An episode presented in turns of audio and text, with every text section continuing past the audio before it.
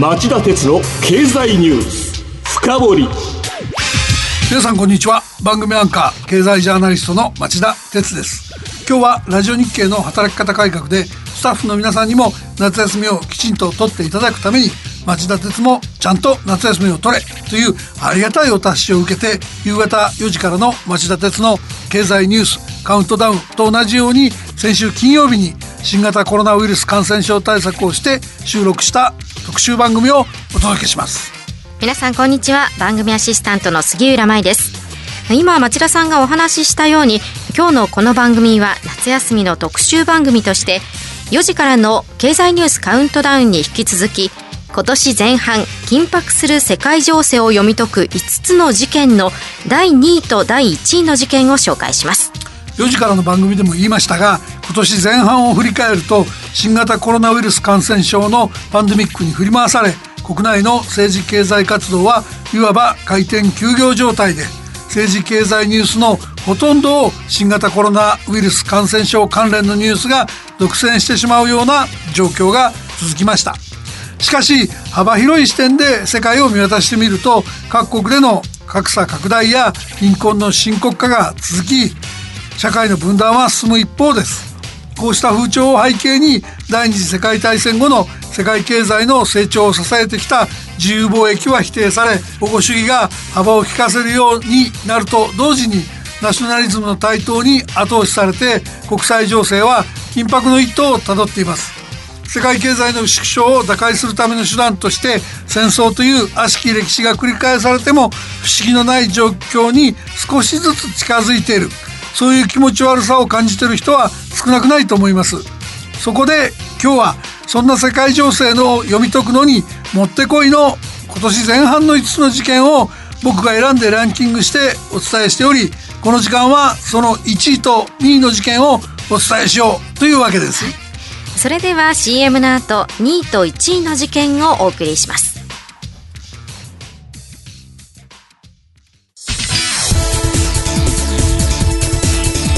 町田鉄の経済ニュース。深掘り。ではまず4時からの番組でお伝えした5位から3位の事件をおさらいしておきましょう。第5位は。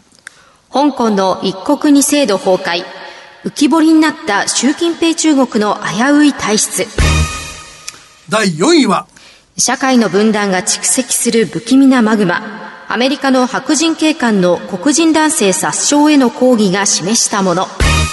そして第3位は？日本には大きなチャンスか。5G から燃え盛り始めた技術覇権争い。まあ暗いというか怖い事件ばかりでしたね。では第2位を発表しましょう。第2位の事件は？マラソン会議を経てコロナ復興基金設置合意。EU が存続の危機を乗り越える足掛け5日90時間余りのマラソン会議を経て7月21日 EU ヨーロッパ連合の首脳会議は新型コロナウイルス感染症危機からの復興再生を図るため資金規模にして7500億ユーロおよそ92兆円の復興基金を創設することで合意しました。ファンドは EU が債券を発行して必要な加盟国に対して資金を配分する仕組みで EU の悲願の一つである財政統合に向けた一歩という声もあります。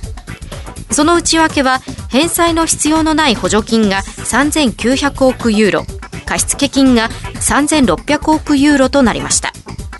イギリスの離脱に次ぐ EU の結束が試された事態で一時はヨーロッパ統合の理念が大きな試練に直面した形でしたが結果は EU 首脳たちの連日深夜に及ぶ粘り強い交渉により結束のための妥協点を見出した格好となっています町田さん、このニュースは先週この番組でも取り上げまして、最近では稀に見る明るいニュース、希望の光だと、町田さん珍しく絶賛してましたね。そうですね。まあ、何も僕だけではなく、当事者たちも自願自賛してんですよ。合意が成立した7月21日、フランスのマクロン大統領は歴史的な日になった。ドイツのメルケル首相は世界に素晴らしいメッセージを発することができたと、それぞれ誇らしげにツイッターでつぶやいてましたよね。EU 加盟国の人たちにとっては一時は合意が絶望視されただけでなく、イギリスの EU 離脱に続く EU の試練に敗れれば、平和のためのヨーロッパ統合という EU の理念さえ揺るぎかねない危機だったわけで、えー、5日間にも及ぶ長期間の首脳会議を続けて粘り強く合意にこぎつけたことは、やはり感慨深いのだと思います。はいもちろん新型コロナショックでボロボロになったイタリアやスペインの復興再生資金も供給可能になったわけでそれだけでも意義深いのではないでしょうか。うでも町田さんが評価したのはちょっと異なる視点でしたよね。あ、僕が評価しているのはアメリカや中国に対する対抗軸としての EU のポテンシャルです。はい、アメリカのトランプ政権は発足以来、えー、世界経済の縮小傾向が鮮明になる中で中国を敵視して赤字減らしのための貿易戦争、中国通信機器大手のファーウェイ締め出しを柱にした技術覇権争い、香港や新疆ウイグル自治区の人権問題、そして中国が一方的に権益の存在を主張している南シナ海、東シナ海の問題への対抗方針の表明と、実に様々な分野で対立を深刻化、国際関係を緊張に陥れてきました。えー、中国もかたくなに自分たちが主張する国益にこだわり、請求にやられたらやり返すと報復を繰り返してきました。双方は双方の陣営づくりに躍起で国際関係は米ソ冷戦時代を上回る勢いで悪化していると言ってもいいでしょう。うそうした中で今回 EU 加盟国が見せた粘り強い交渉力は請求なアメリカ、中国両国とは対照的なものでした。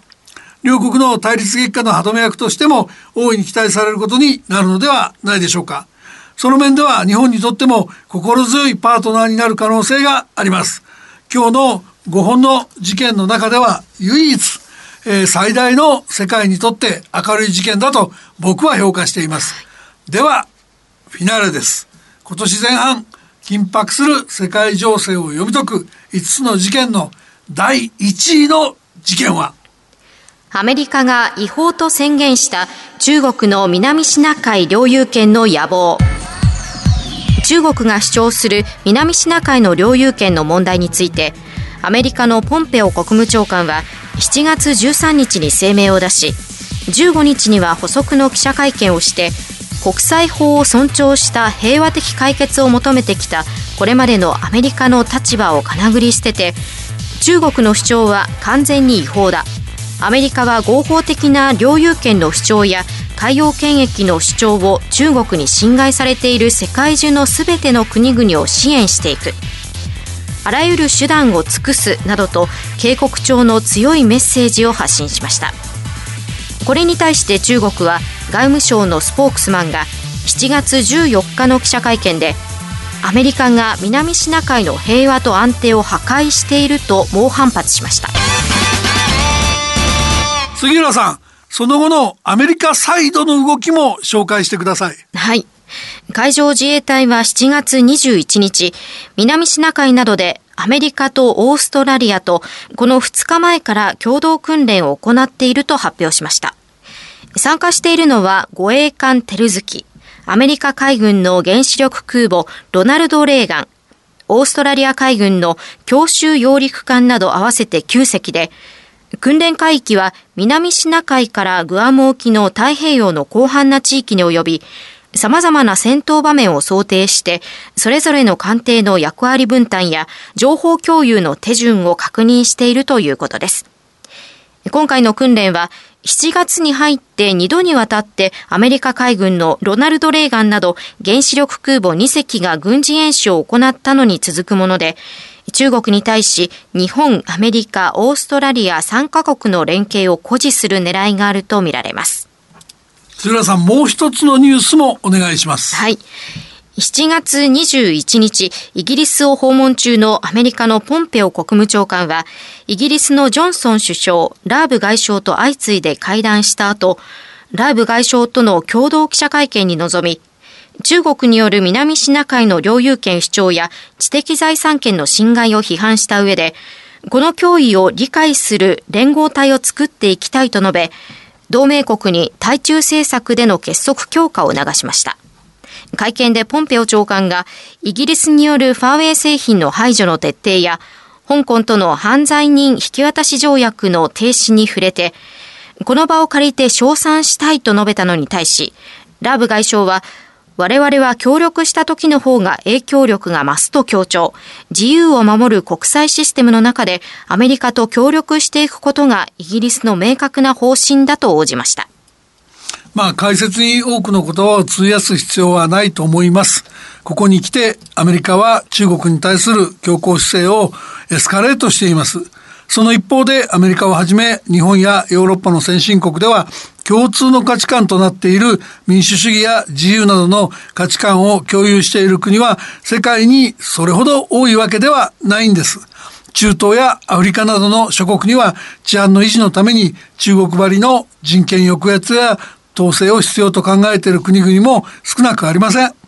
加えて中国は今や世界第2位の経済大国で新型コロナショックを力で抑え込み反米勢力の結集や領土的野心の実現に着々と布石を打っていると言わざるを得ません。我々はこうした緊張がこれ以上高まることがないよう危機感を共有できる国々と連携して平和的に対立の目を一つ一つ摘み取っていく必要があると強調して今回の特集番組を終わりたいと思います。今日は今年前半緊迫する世界情勢を読み解く5つの事件と題してこの番組で2位と1位の事件をお送りしました。番組への感想質問などがありましたらラジオ日経ホームページ内の番組宛てメール送信フォームからメールでお送りいただけます。またこの番組はオンエアから1週間以内ならラジコのタイムフリー機能でお聞きいただけます。詳しくは番組ホームページをご覧ください。さて町田さん今晩11時からの町田鉄の経済リポート深掘りはどういう内容でしょうか？今夜の町田鉄の経済リポート深掘りはコロナの先の世界。EU は危機を機会チャンスに変えられるのか？と題してお送りします。ゲストは日本経済研究センターの利根立久夫研究主幹です。来週は通常通り生放送でお送りしますそれではこの後11時からの町田鉄の経済リポート深掘りで再びお耳にかかりましょう。さようなら。